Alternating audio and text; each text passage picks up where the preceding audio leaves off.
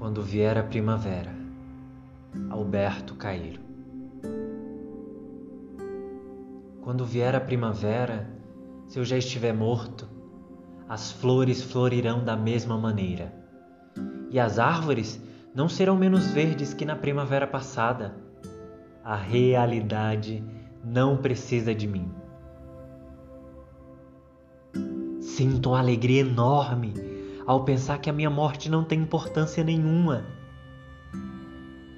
Se soubesse que amanhã morria e a primavera era depois de amanhã, morreria contente, porque ela era depois de amanhã. Se esse é o seu tempo, quando havia ela de vir se não no seu tempo? Gosto que tudo seja real e que tudo esteja certo. E gosto porque assim seria, mesmo que eu não gostasse. Por isso, se morrer agora, morro contente, porque tudo é real e tudo está certo. Podem rezar latim sobre o meu caixão se quiserem. Se quiserem, podem dançar e cantar à roda dele. Não tenho preferências para quando já não puder ter preferências. O que for, quando for, é que será o que é. Este belo poema é de autoria de Alberto Cairo, um dos muitos heterônimos de Fernando Pessoa. Ele foi um dos mais importantes poetas da língua portuguesa e figura central do modernismo português.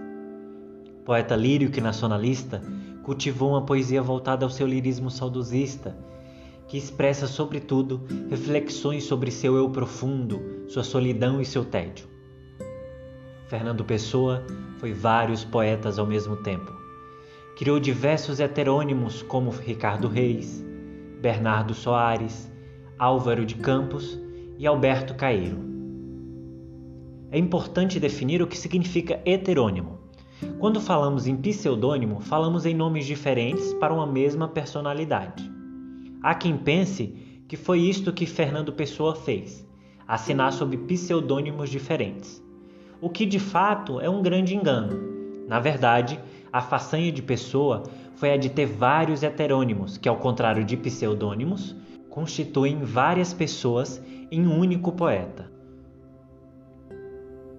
Que a beleza poética contida na escrita de Fernando Pessoa te encante.